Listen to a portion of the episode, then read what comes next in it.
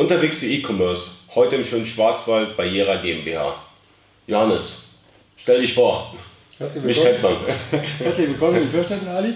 Ja, wir sind die Jera GmbH. Wir machen die Dativ-Schnittstellen für alle, die im E-Commerce unterwegs sind. Und äh, Ali ist vorbeigekommen, um äh, für euch mal ein bisschen zu erfragen, was diese Schnittstellen alle können und warum äh, man sie einsetzen kann. Genau, da die erste Frage, die ich habe, welche Shop-Systeme oder Warenwirtschaftssysteme könnt ihr eigentlich anbinden mit eurer Software? Also wir haben ja unterschiedliche Ideen. Wir gehen einmal die ganz normalen klassischen E-Commerce-Systeme an. Hm? Das sind die JTL, Plenty Markets, Love dabei, Tricoma haben wir, Dream Robot ist neu. Das sind die äh, E-Commerce-Systeme, die im Moment so aus unserer Sicht die wichtigsten sind. Ne? Und dann gibt es die Möglichkeit, direkt Shop-Systeme auch als E-Commerce-Systeme zu benutzen. Hier gibt es Shopware im Moment. Mhm. Magento ist immer noch äh, vorne mit dabei. Ähm, wir haben immer noch eine Schnittstelle zu OxyShop. Ähm, und dann die ganzen XT-Themen. Das ist die äh, alte OS-Commerce-Plattform. XT-Commerce funktioniert, mm, dann Modified funktioniert äh, und Gambio natürlich. Äh, das heißt, da haben wir eine relativ große Bandbreite. Und äh, interessant sind dann vielleicht für viele noch die Marktplatzanbindungen. Hm?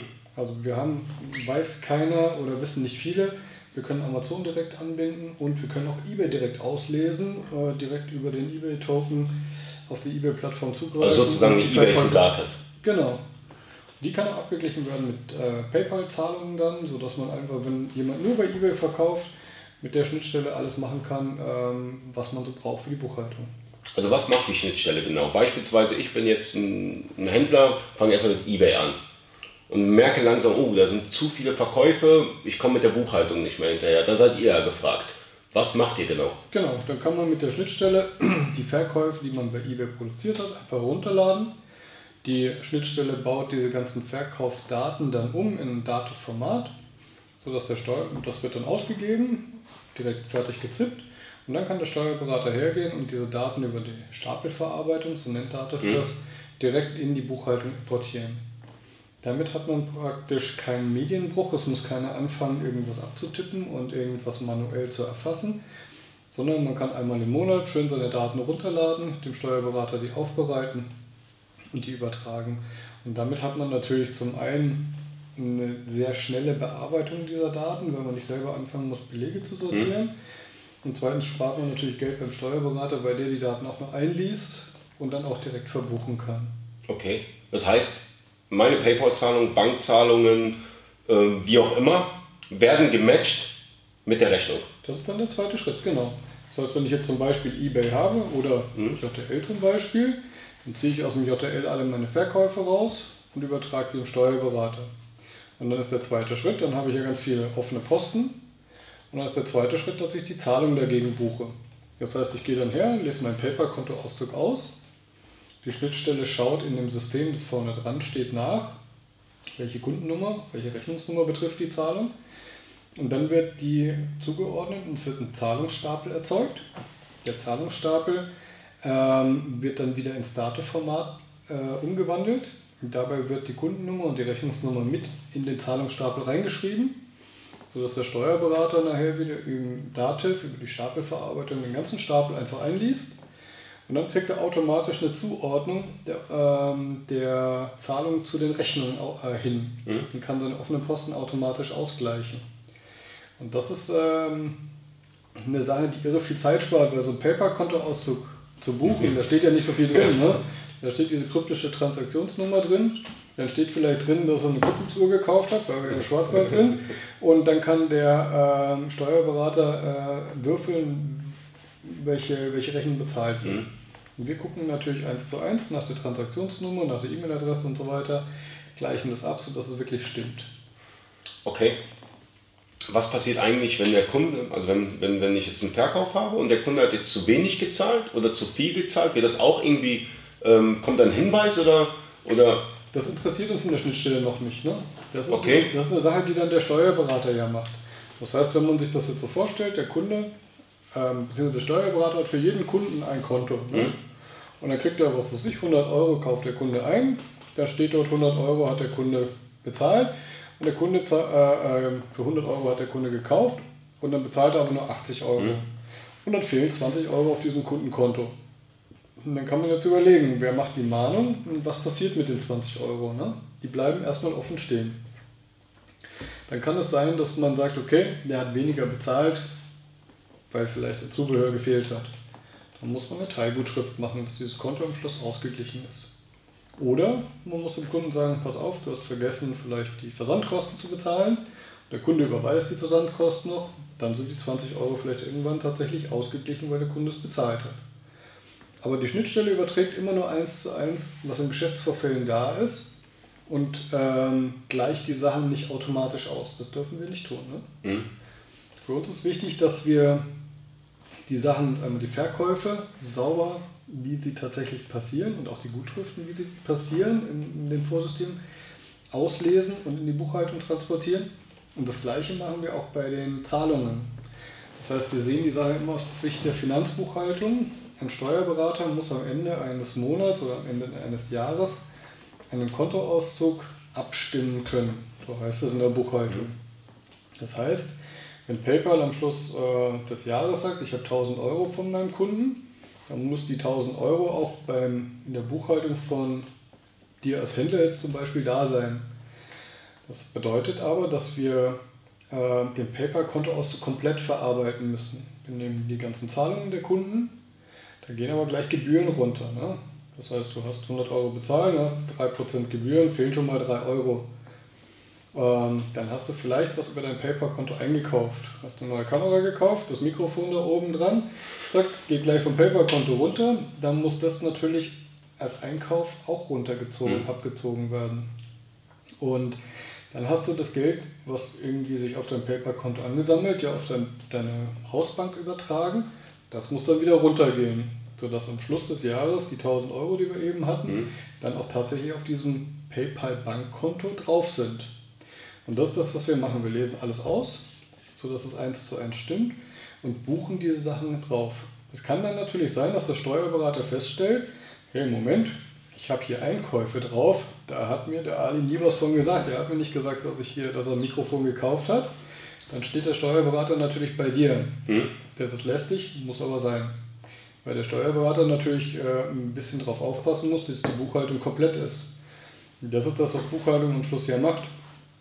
Die äh, Buchhaltung soll ja mh, hm, die wirtschaftliche äh, Situation deiner Firma darstellen. Mhm.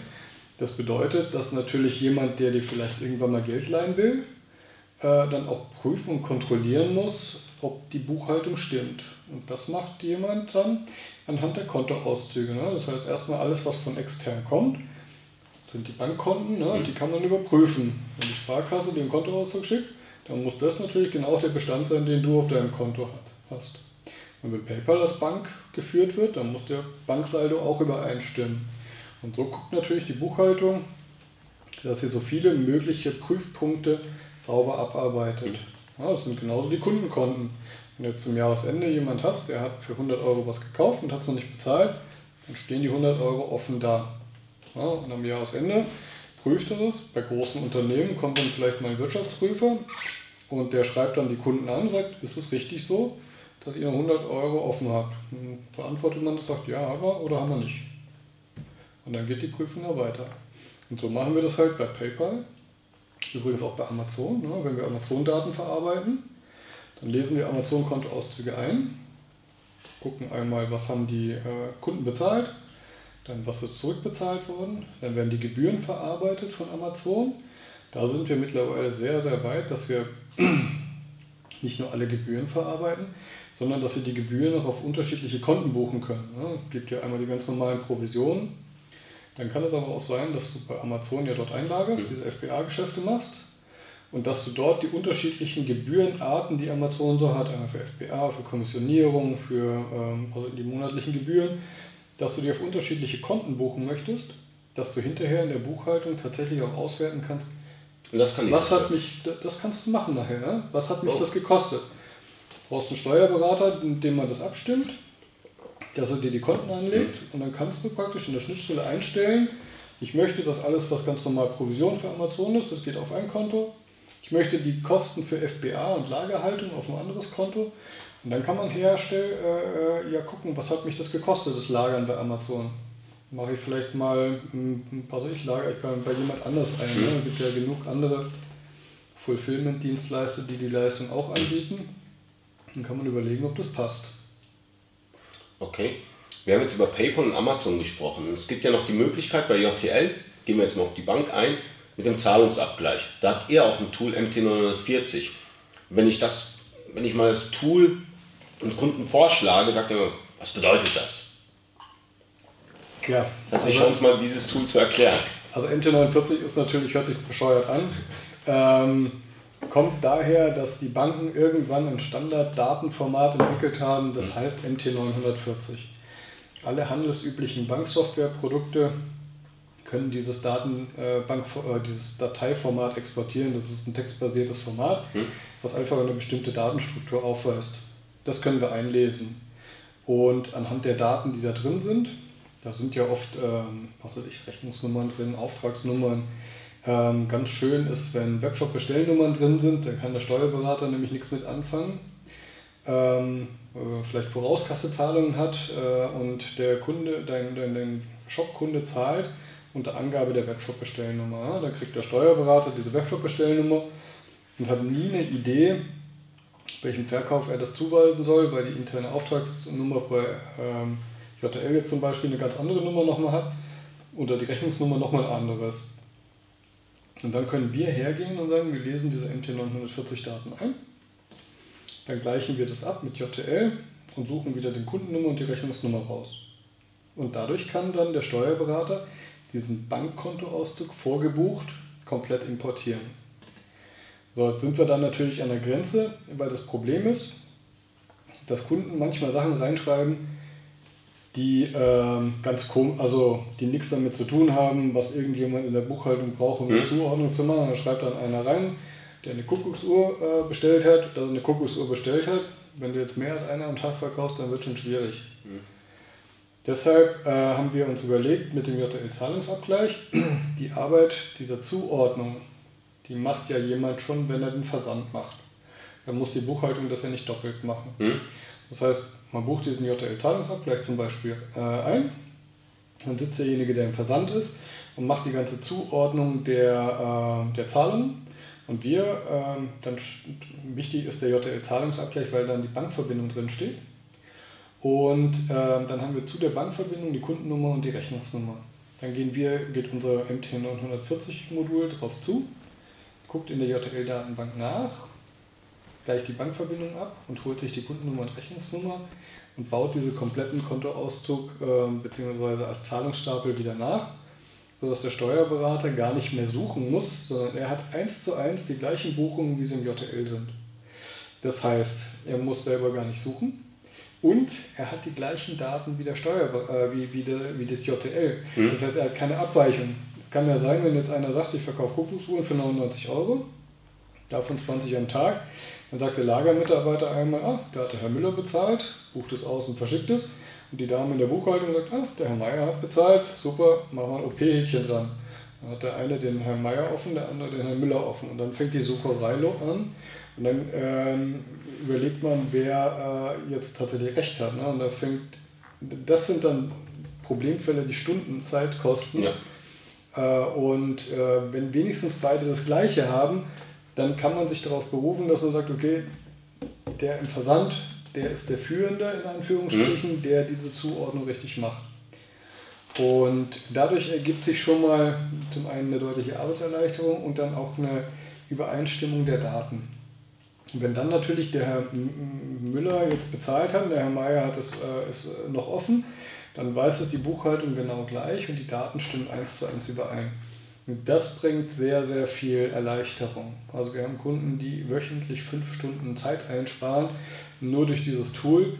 Ähm, und das ist schon was, womit man leben kann. Ne? Das sind 20 Stunden im Monat, in der Zeit kann man ein bisschen was anderes machen. Man spart eine Menge Geld. Auch das. Okay. Wenn ich beispielsweise nicht nur im deutschen Raum verkaufe, beispielsweise auch verkaufe EU-weit und überschreite irgendwo diesen Schwellenwert, Könnt ihr damit umgehen? Habt ihr da ein Tool oder? Kein Problem. Was wir den Kunden, also wir haben in, in allen Schnittstellen mittlerweile einen Schwellenwert-Report. Das bedeutet, dass man einfach die äh, Umsätze ausliest und der Schwellenwerten gegenüberstellt. Dann kann man gucken, Österreich ist ein ganz beliebtes Beispiel. Die Lieferschwelle nach Österreich ist relativ niedrig, das sind 35.000 Euro. Und dann sieht man den steuerpflichtigen Umsatz, den stellen wir dem gegenüber. Wenn die, der Balken rot wird, dann ist man einfach über die 35.000 Euro drüber. So, jetzt sagen wir grundsätzlich allen äh, Kunden, mit denen wir sprechen, man soll mal da reingucken und man soll sich mit dem Thema Lieferschwelle beschäftigen, wenn es irgendwie geht, bevor man über diese Lieferschwellen drüber ist, weil es nachträglich aufzuarbeiten relativ schwierig ist. Man muss die Belege korrigieren, man muss die äh, Steuermeldung äh, äh, nachträglich abgeben mhm. und das ist immer mit einem Haufen Ärger, mit einem Haufen Arbeit verbunden. Ja. Das heißt, wenn man sagt, Internationalisierung ist ein Thema, ist super. Amazon drängt sehr viele Händler da rein, weil die natürlich sagen, wir wollen, dass ihr in Polen lagert, wir wollen, dass ihr in Tschechien lagert, wir wollen, dass ihr ihr Pan-EU-Programm europaweit verkauft. Das bringt einen super Umsatzpush, das funktioniert tatsächlich. Aber bevor man diese kleinen Häkchen im Amazon Seller Central setzt, sollte man vorher einen Steuerberater haben, der damit umgehen kann, der weiß, wie er eine Umsatzsteuervoranmeldung nicht nur in Österreich macht. Das kriegen die meisten hin, dass sie in Graz anrufen und beim Finanzamt diese Steuererklärung abgeben. Äh, man sollte sich auch darüber überlegen, wie mache ich das, wenn ich das in Spanien machen muss. Sollte ich Spanisch können.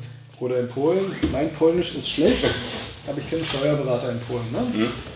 Und das ist was, was die Grundvoraussetzung ist, dass man das vorher macht.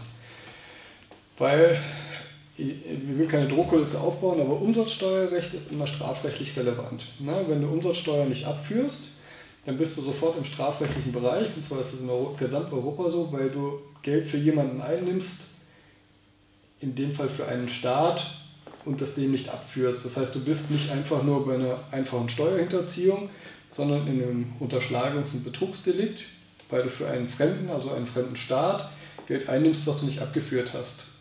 So. Deshalb ist es einfach sehr wichtig und deshalb sind die Finanzämter da extrem zickig, auch die Polen, die verstehen da einfach keinen Spaß. Wenn man da jetzt glaubhaft versichern kann, man hat da irgendwie Probleme, mhm. aber ähm, man sollte sich da schon Mühe geben und bevor man dieses Abenteuer Internationalisierung macht, sich damit beschäftigen. Und dann kann man damit schon umgehen. Dann gibt es da schon Mittel und Wege. Da wir haben äh, dieses Add-on-Schwellenwerte mhm. und äh, Pan-EU. Das heißt, ich kann, wenn ich in, aus Polen die Ware verschicke, bin ich in Polen steuerpflichtig. Dann muss ich polnische Umsatzsteuer abführen. wenn ich nach Österreich verschicke, die Lieferschwelle überschritten habe, bin ich in Österreich umsatzsteuerpflichtig. Dann trägt man das in der Schnittstelle ein. Dann werden unterschiedliche Erlöskonten angesprochen. Und dann kann der Steuerberater aufgrund der Daten, die er dann bekommt, aufgrund bekommt er schön ausselektiert, die, äh, unser, ähm, die Umsatzsteuervoranmeldungen in den jeweiligen Ländern machen. Mhm.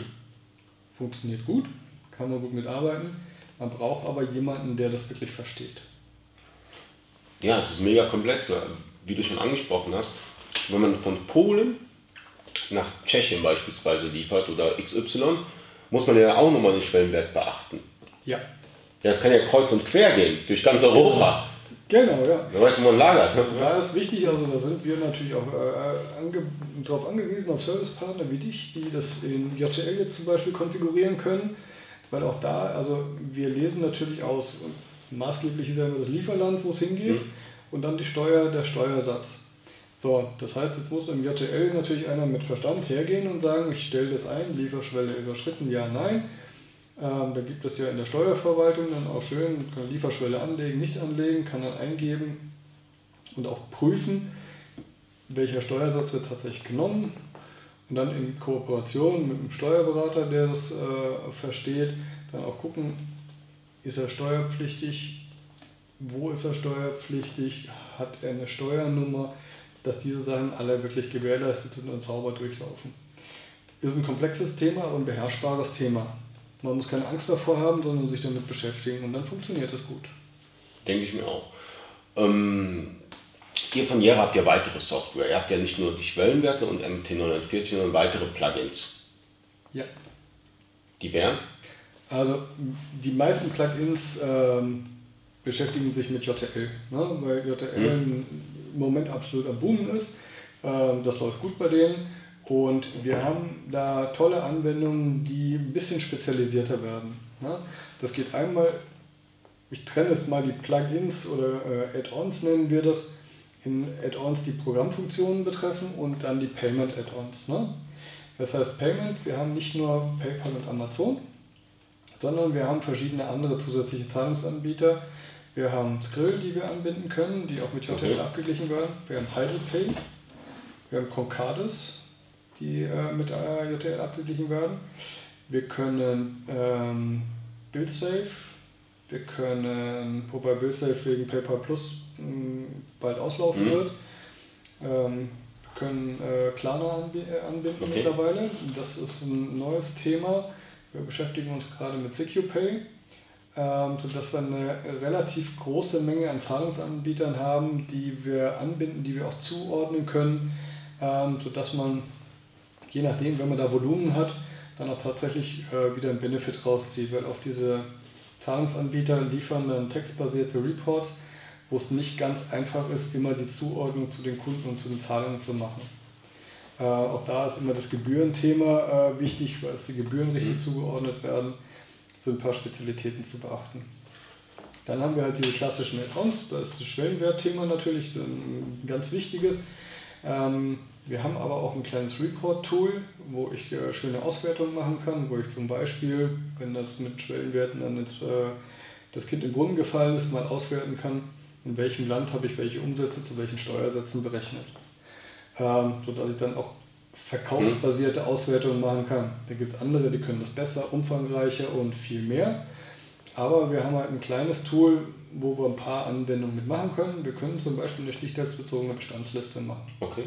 Unternehmen ab einer bestimmten Größe müssen monatlich ihrem Steuerberater ihren Warenbestand melden. Hat einfach nur den Grund, dass sie ihre betriebswirtschaftlichen Auswertungen monatlich sauber machen können. Der Steuerberater macht aufgrund des Lagerbestands dann eine sogenannte Warenbestandsveränderungsbuchung. Mhm. So, jetzt ist es natürlich unheimlich lästig, wenn man zum äh, Monatsende im Urlaub ist und der Steuerberater sagt, ich brauche jetzt die Meldung zu dem 30. Äh, äh, oder zum 31.8. Mhm. Und dann können wir hergehen und äh, am, was weiß ich, Mitte September per 31.08. eine Stichtagsliste rauslassen. Das funktioniert äh, aufgrund der wahren Zubuchung und Abbuchung. Ähm, die werden ja praktisch mit äh, Datenstempel gebucht mhm. jeweils in dem Journal. Und ähm, aufgrund dieser äh, Warenbewegung können wir das rückrechnen und dir dann eine Liste rausgeben, sodass du den Lagebestand äh, rückwirkend äh, rausgeben kannst kannst ins Excel exportieren und damit kann man das dann schön dem Steuerberater aufbereitet zur Verfügung stellen. Ähm, was ist, wenn, wenn ich einen Steuerberater habe, der nicht mit der Dativ arbeitet, beispielsweise mit Edison? Kein Problem. Kein also, Problem? Nee, überhaupt kein Problem. Funktioniert? Ja. Warum nicht to Edison? Naja, Datev hat halt einen Marktanteil von 70% und wir haben halt gesagt, wir nennen die Dinger to Datev, weil jeder weiß, Datev ist Steuerberatung. Aber es gibt natürlich tatsächlich Agenda, es gibt Edison, es gibt äh, Schleupen, es gibt ähm, verschiedene Lexware, mhm. ähm, verschiedene Tools, mit denen man Buchhaltung machen kann. Wir sind mittlerweile so weit, dass wir sogar österreichische Tools, ähm, BMD ist dort ein Thema und RZ hm, irgendwas äh, anbinden können. Und äh, Dativ Unternehmen Online ist natürlich auch ein Thema. Super Geschichte, JTL legt ja die Daten ab. Mhm ähm, also PDFs, und dann kann man praktisch über Unternehmen online, über Belegtransfer die Buchung inklusive der Belegbilder hochladen und hat, dann hat der Steuerberater praktisch alles auf seinem Bildschirm. Der hat einmal die Buchung in der Zeile, kann draufklicken und kann sich das PDF zu der Rechnung anschauen. Perfekt. Volle Transparenz, ähm, braucht man sich keine Gedanken mehr über irgendwas machen.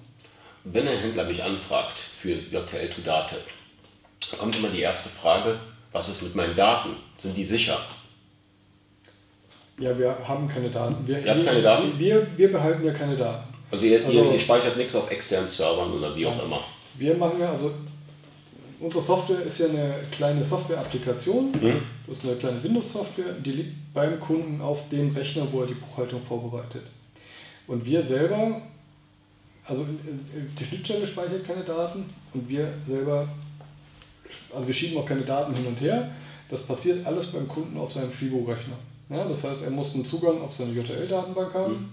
Die kann auch gehostet sein bei den verschiedenen Hosting-Anbietern, die äh, mit JTL zusammenarbeiten. Und dann kann er praktisch seine Daten reinladen und dann speichert er die Daten lokal als Dateformat äh, auf diesem Rechner ab. Und dann entscheidet er, okay, ich möchte die jetzt per Mail an Steuerberater verschicken. Aber wir selber haben mit den Daten hier gar nichts zu tun. Wir verkaufen eine Software. Ne? Okay, die dann lokal auf dem Server läuft. Auf dem Server oder auf dem Client. Und die ist letztendlich so sicher, wie der Kunde die seinen Server sichert. Genau. Das ist natürlich ein Thema, das muss mhm. der Kunde machen. Wir haben mittlerweile natürlich bei jedem Update wird automatisch mit Datensicherung die Konfigurationsdaten gemacht. Okay. Sodass diese äh, Daten ähm, auch gesichert sind, wenn ähm, mal der Rechner gewechselt wird. Das kommt häufig vor, dass Kunden anrufen und sagen, ja, also ich Rechner kaputt, Notebook runtergefallen. Wie kriegen wir jetzt die Konfiguration her? Ne? Und wenn dann die Konfiguration gespeichert wurde, dann kann man ganz gut die Schnittstelle einfach neu installieren, die Konfiguration rücksichern und damit weiterarbeiten. Okay. Das bedeutet, DHL to Dativ oder Gambia to Dativ, Shopware to Dativ kann eine Menge. Wie lange dauert eine Einrichtung? Ja, es hängt jetzt ein bisschen vom Leistungsumfang. Hm. Wenn ich jetzt eine ganz normale Standardeinrichtung habe und die ähm, ähm, sagen wir mal, die ein bisschen vorbereitet wird, dass mhm. jemand auch das Thema Buchhaltung ein bisschen kann, dann gehen wir ungefähr von einer Stunde Arbeit aus, Stunde, anderthalb vielleicht. Ne? Gibt natürlich auch die Einrichtungen, die komplex werden, wenn es wirklich das komplette PAN-EU-Programm im Einsatz ist. Aber da unterstützt ähm, ihr auch den Händler. Da unterstützen wir auch. Wir äh, reden auch in Telefonkonferenzen gerne direkt mit dem Steuerberater. Echt? Dass man sagt, wir machen so eine Dreierkonferenz, der Kunde, der Steuerberater, wir. Wir gucken dann auch zu dritt auf dem Rechner Ist das nicht drauf. mega stressig? Ja. Aber mehr, es hilft nichts, wenn wir das nicht machen. Äh, der Kunde alleine ist da oft verloren, ne? weil der Steuerberater spricht eine andere Sprache als der Händler. Und der Steuerberater versteht aber oft auch die Anforderungen von dem Händler nicht. Mhm. Und dann übersetzen wir das und gucken, dass die so zusammenfinden, dass es funktioniert. Manchmal ist der Schluss, dass man sagt, okay, der Steuerberater und Händler, der Steuerberater versteht den E-Commerce nicht. Dann muss man sagen, vielleicht, okay, dann sucht man jemand anders, der besser passt. Ähm, aber in den meisten Fällen kann das funktionieren. Händler im E-Commerce haben halt besondere Anforderungen. Ne? Die, die haben eine sehr hohe Daten, Datenmenge. Mhm. Weil es lohnt sich ja für einen Händler nicht für 20 Belege am Tag äh, so einen großen E-Commerce-Aufwand zu betreiben. Und das muss ein Steuerberater verstehen. Deshalb muss das alles maschinell laufen, deshalb gibt es uns. Ne?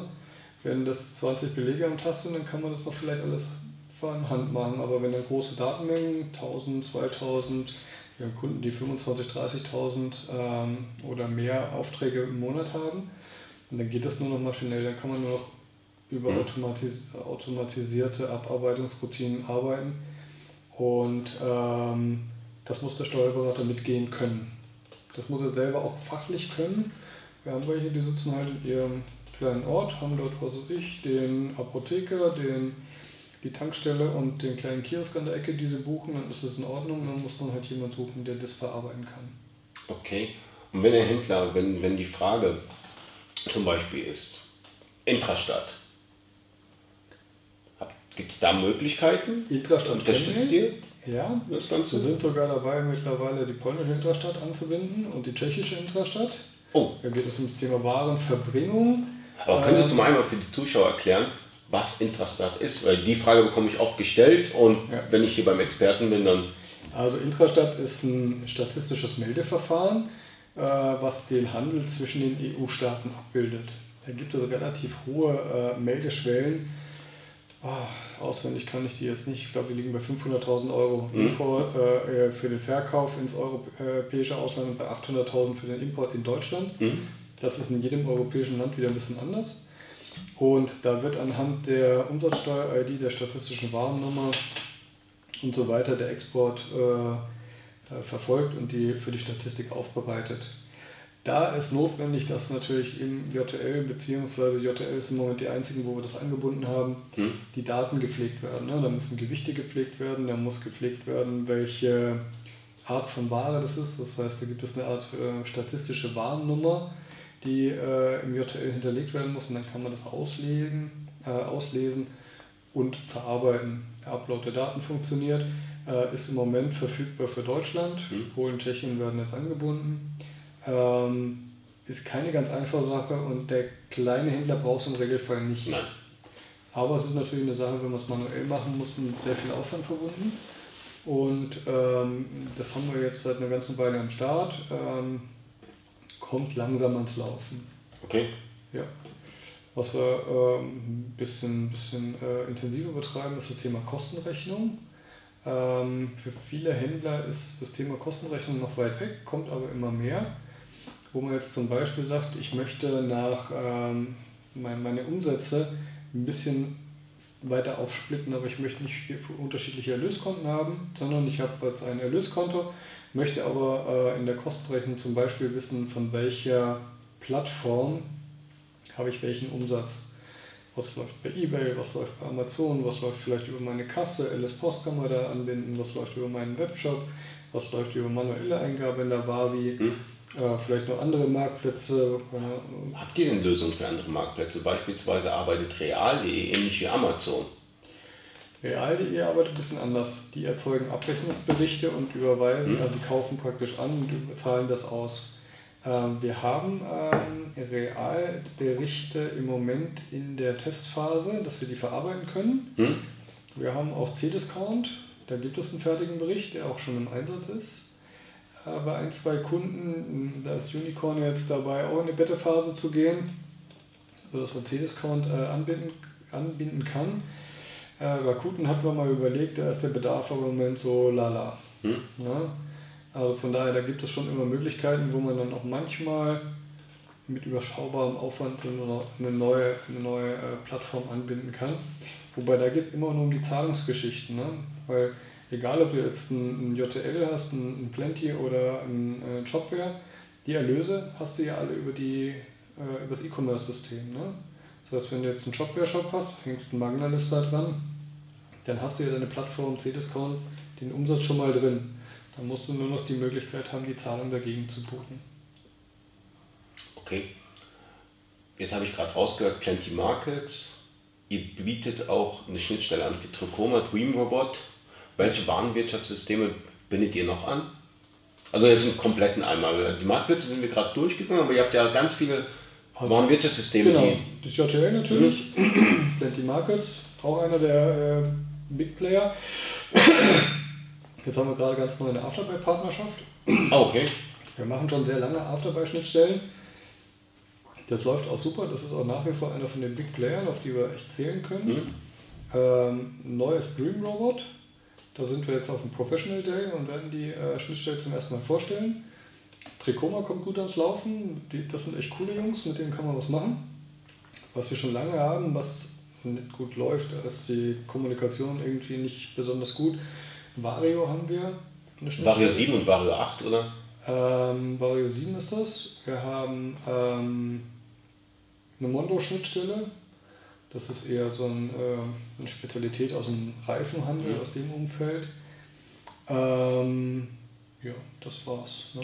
Also auf der Website, also wenn ich jetzt ein Händler wäre, der jetzt ein Warenwirtschaftssystem nutzt, auf der Webseite ist ja nicht alles klar definiert.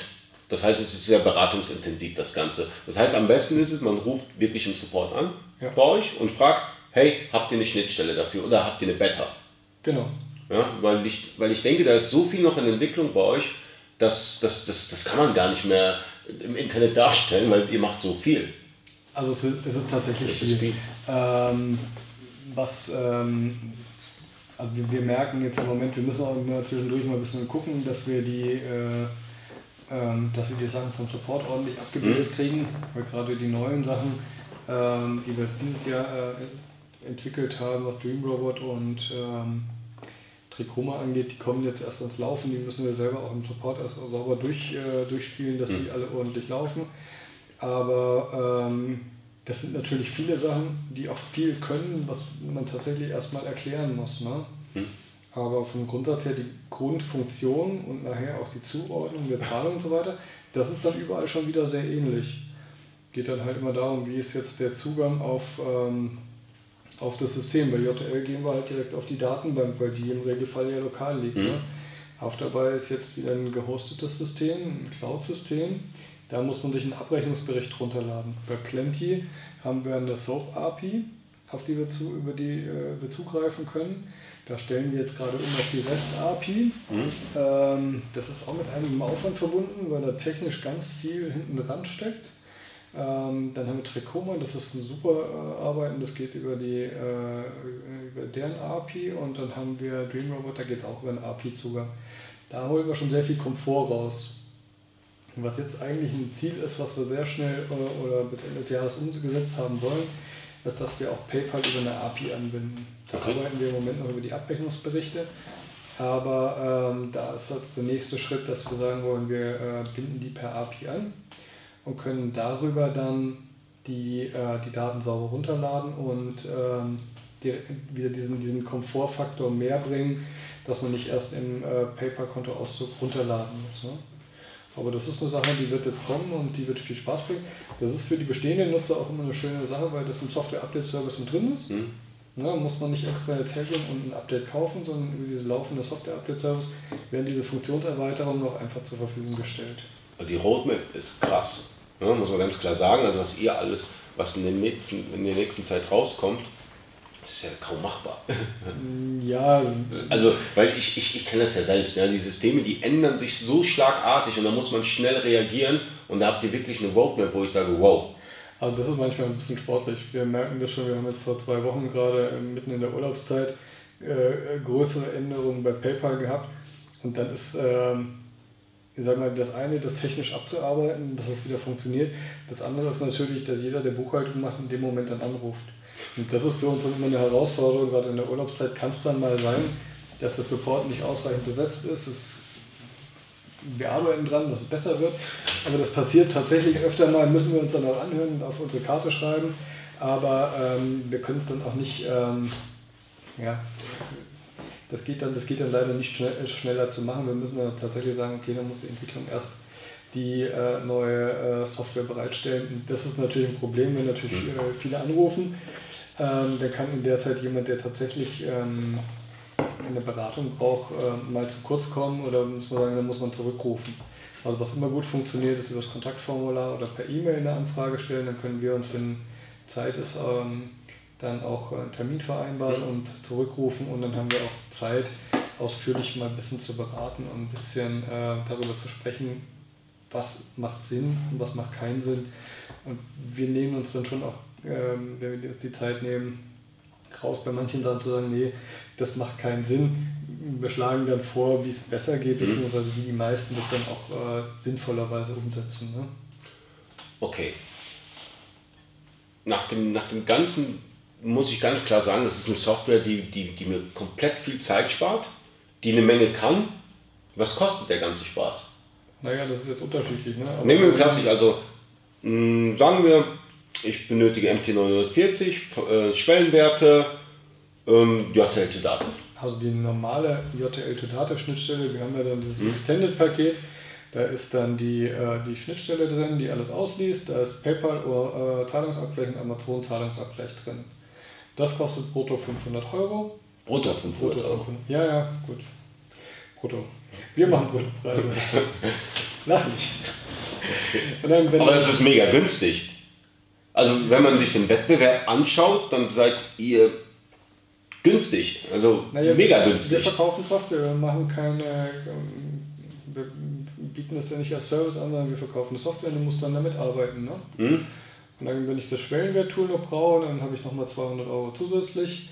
Und das MT940. Brutto. Ja, klar. Und das, das ähm, MT940-Tool kostet 300 Euro. Und dann kommen halt die laufenden Software-Update-Services dazu. Und was wir dann halt äh, immer machen, dass wir äh, helfen bei der Einrichtung. Da kommt eine mhm. kleine Einrichtungspauschale dazu.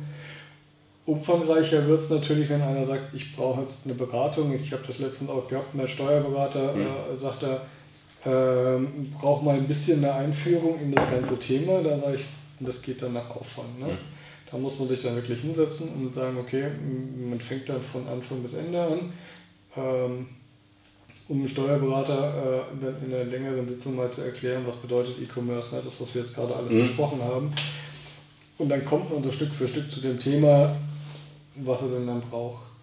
Aber ähm, das ist dann, also das ist dann nichts mehr pauschal, das muss man dann tatsächlich im, im Detail besprechen und ähm, dann auch auf den Kunden abstimmen. Da kann ich nicht sagen, das dauert eine Stunde oder zwölf mhm. Stunden. Das ist dann so, wie es, äh, ähm, wie es auf den Kunden tatsächlich passt. Ne? Ja, aber ganz oft gibt ihr auch Support und stellt nichts in Rechnung. Das heißt, ein Kunde ruft an, sagt, ich komme hier gerade nicht weiter, dann hilft ihr mal gerade und ähm, der Kunde kommt dann auch weiter. Ja, klar, das ist das. Ohne dass er eine Rechnung bekommt. Also ihr seid sehr, sehr fair. Ich Im, weiß es ja. Im, im Regelfall, ähm, wenn jemand anruft und sagt, ich brauche mal hier schnell eine habe hier mal schnell eine Frage, dann machen wir das. Mhm. Ich habe aber auch manchmal Gespräche, wo ich sage, okay, ähm, wir müssen uns, also wir kommen, ich habe heute wenn es komplexer ist. Ja, ich habe heute so ein Gespräch gehabt die fangen gerade an mit Internationalisierung. Ähm, derjenige, der Amazon betreut bei denen, fängt an, richtig Gas zu geben und will das Internationalisierungsthema machen. Aber die Buchhaltung hat das einfach noch nicht abgebildet. Und da muss man dann schon manchmal sagen, so, okay, wir brechen jetzt das Gespräch ab, wir müssen jetzt erstmal uns darüber unterhalten, wie wir grundsätzlich dieses ganze Thema aufsetzen. Weil das hat nichts mit Support zu tun, wenn jetzt jemand fragt, wie wie muss er mit dem im, im, im JTL umgehen, dann muss man den Servicepartner dazu nehmen, mhm. ähm, weil der verschiedene Sachen anpassen muss, dann müssen vielleicht fremdsprachige Formulare gemacht werden, dann muss die Steuerkonfiguration besprochen werden. Ähm, da muss geguckt werden, wie das mit Amazon richtig angebunden wird. Das sind mhm. alles Themen, die wir gar nicht haben. Da sagen wir, dann nehmen wir den Servicepartner dazu. Ähm, dann gucken wir, dass die Schnittstelle richtig konfiguriert wird, dass da der Steuerberater mit dazukommt. Wir beraten nicht steuerlich, sondern wir beraten, wie man die Software bedient. Das ist eine ganz wichtige Sache. Wir sind kein Steuerberater. Wir beraten, wie die Software bedient wird. Ne? Das heißt, der steuerliche und fachliche Input. Wir können natürlich immer sagen, wie das andere machen und aus Erfahrung mhm. gemacht wird. Aber die steuerliche Bewertung kommt natürlich von dem Steuerberater, der das Unternehmen betreut. Und dann wird da ein Schuh draus und da spielen wir dann schon mit allen be äh, beteiligten Partien zusammen dieses Ganze, äh, dass, dass wir helfen, dass es weitergeht. Ne? Ihr habt ja auch ein mega Netzwerk. Also soweit ich weiß, habt ihr auch ein paar Steuerberater an der Hand, wo ihr ja. sagen könnt, okay, die können E-Commerce, die, ähm, die äh, arbeiten jetzt an diesem Fall um da, um da, um da den Karren wieder aus dem Dreck zu ziehen, beispielsweise. Ja, wir hoffen immer, dass wir, die, äh, dass wir hinkommen, bevor äh, irgendwas aus dem Dreck zu ziehen ist. Ja, passiert ja manchmal. Ja, ja, klar. Ähm, haben wir auch schon gehabt. Also wir haben schon diese mhm. äh, Anrufe, wenn dann jemand sagt, naja, huhu, die äh, Steuerplanung war gerade da, ähm, oh. wir mussten jetzt in Österreich Selbstanzeige machen oder sonstige Geschichten. Also was passiert? Wenn dann größere Summen im Spiel mhm. sind, dann haben die Österreicher, verstehen auch keinen Spaß, dann muss man Selbstanzeige hinmachen, hinschicken. Ne? Meine, was passiert, wenn du in den Urlaub fährst, hast da ein großes Steuerverfahren offen, dann kommst du in eine Polizeikontrolle für ein Verkehrsdelikt. Ne? Die stehen ja immer da und mhm. gucken fleißig, ob du deine Pickel gekauft hast. Und wenn dann der Almühi vor der Tür steht mit seinem Hütchen auf und hat, sieht, kontrolliert deine Papiere und merkt, dass du dein Steuerverfahren am Laufen hast, dann kann es sein, dass er dir dein Auto stilllegt. Ne? Dann kannst du nach Hause laufen. Nein, Spaß beiseite, aber ähm, da sind manchmal schon Sachen am Kochen, wo man sagt, naja, es ist besser, wenn das ordentlich von einem fachlich ordentlichen mhm. äh, Steuerberater gut, gut, vertreten wird. Ähm, da gibt es einige, mit denen wir zusammenarbeiten, gibt aber eine ganze Menge andere, die das wirklich gut machen. Aber es ist natürlich eine, äh, wichtig, dass die Zahlen- und Datengrundlage passt. Ne? Und dann kann man das, äh, also das ist das, wo viele im Moment Angst haben, aber man kann das gut bewältigen. Ja, in den nächsten Videos werde ich auch ein Interview führen mit dem Steuerberater Thomas Matischek, den kennst du sehr wahrscheinlich auch. Ja, klar. Der ist ja im E-Commerce, den siehst du ja in allen Facebook-Gruppen und äh, der kann fast jede Frage beantworten. Also, der, ist, der hat sich darauf spezialisiert und der weiß, wovon er redet. Ne? Also gibt es da eine Zusammenarbeit beispielsweise mit ihm? Mit, mit dem Thomas Matischek arbeiten wir gerne zusammen. Mhm. Ähm, weil der einfach weiß, worum es geht. Ne? Das ist, äh, da braucht man auch nicht viel erklären ähm, der sagt, so und so will ich das haben und er weiß dann aber auch so und so kriegt er das. Und dann ist das in Ordnung. Das macht sehr viel aus. Also ein vernünftiger Steuerberater, der sich mit dem E-Commerce auskennt, bringt natürlich ein großes Benefit letztendlich. Aber letztendlich, nach diesem Gespräch, muss ich ganz klar sagen, ist die Software meiner Meinung nach viel zu günstig. Für 500 Euro brutto. Ja, Wenn es eine Preiserhöhung gibt, dann geht es auf seine Kappe. Geht es auf meine Kappe.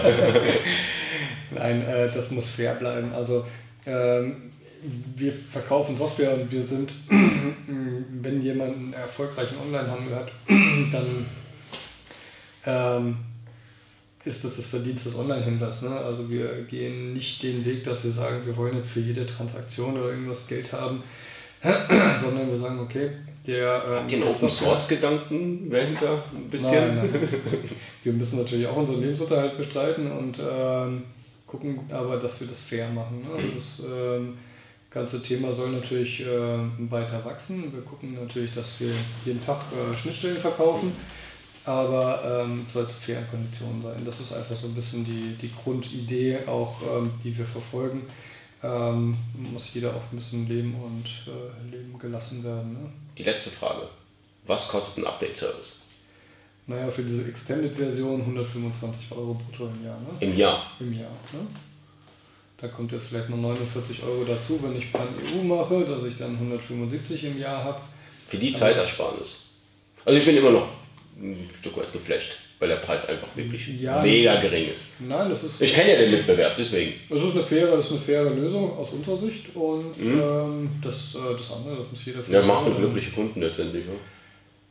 Die wollen wir ja haben. Also ich meine, ähm, da haben wir alle mehr davon, wenn mhm. alle zufrieden sind äh, und wir können damit leben. Wir haben das für uns ja gerechnet und bepreist. Wir mussten letztlich eine kleine, letztens eine kleine Preiserhöhung im Software-Update-Service machen, aber ich glaube, die war vertretbar. Mhm.